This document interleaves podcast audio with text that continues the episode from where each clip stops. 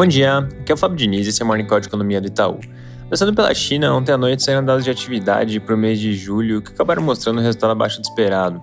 A produção industrial mostrou crescimento de 3,8% na comparação anual, que ficou abaixo do consenso, que era de 4,5%. A decepção acabou sendo ainda maior com as vendas do varejo, que vieram em 2,7% na comparação, enquanto a mediana das expectativas apontava para 5%. Por fim, o indicador de investimentos FAI também veio mais fraco, em 5,7% comparado a uma mediana de 6,1%.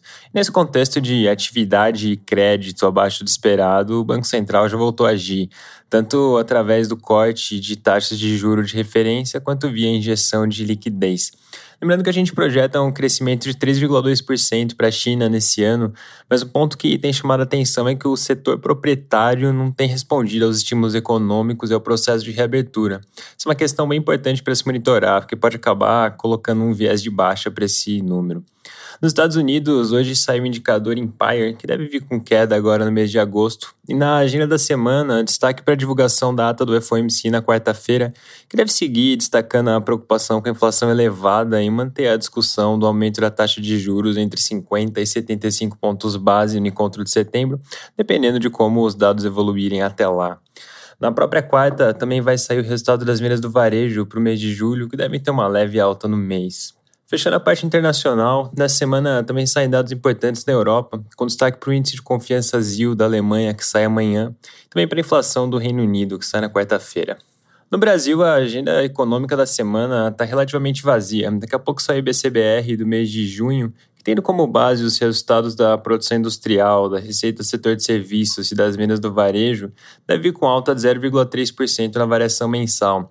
Mas o foco mesmo se volta cada vez mais para as eleições, e nesse aspecto, essa semana é realmente bem importante. Hoje é o último dia para registro das candidaturas no TSE, e com isso amanhã começa oficialmente a propaganda partidária, e com isso os candidatos podem começar a pedir votos na prática, seja via comícios, atos políticos ou distribuição de material. Lembrando que a propaganda de rádio e TV começa um pouco mais tarde nesse mês, agora no dia 26.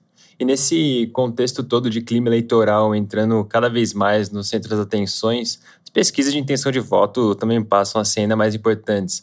Lembrando que o quadro até aqui mostra o ex-presidente Lula na frente, seguido pelo presidente Bolsonaro. E num segundo pelotão bem atrás, vem Ciro Gomes, Simone Tebet e os demais candidatos. E nessa semana tem uma leva grande das pesquisas para sair. Hoje, inclusive, já saiu uma do Instituto FSB e mais tarde saiu outra do Instituto IPEC. Na quarta-feira tem outras duas pesquisas, uma da Quaest e outra do Poder Data. E fechando a semana, o Datafolha também vai divulgar mais um levantamento. Conforme essas pesquisas forem sendo divulgadas, a gente vai atualizando aqui no podcast. É isso por hoje, um bom dia e uma boa semana.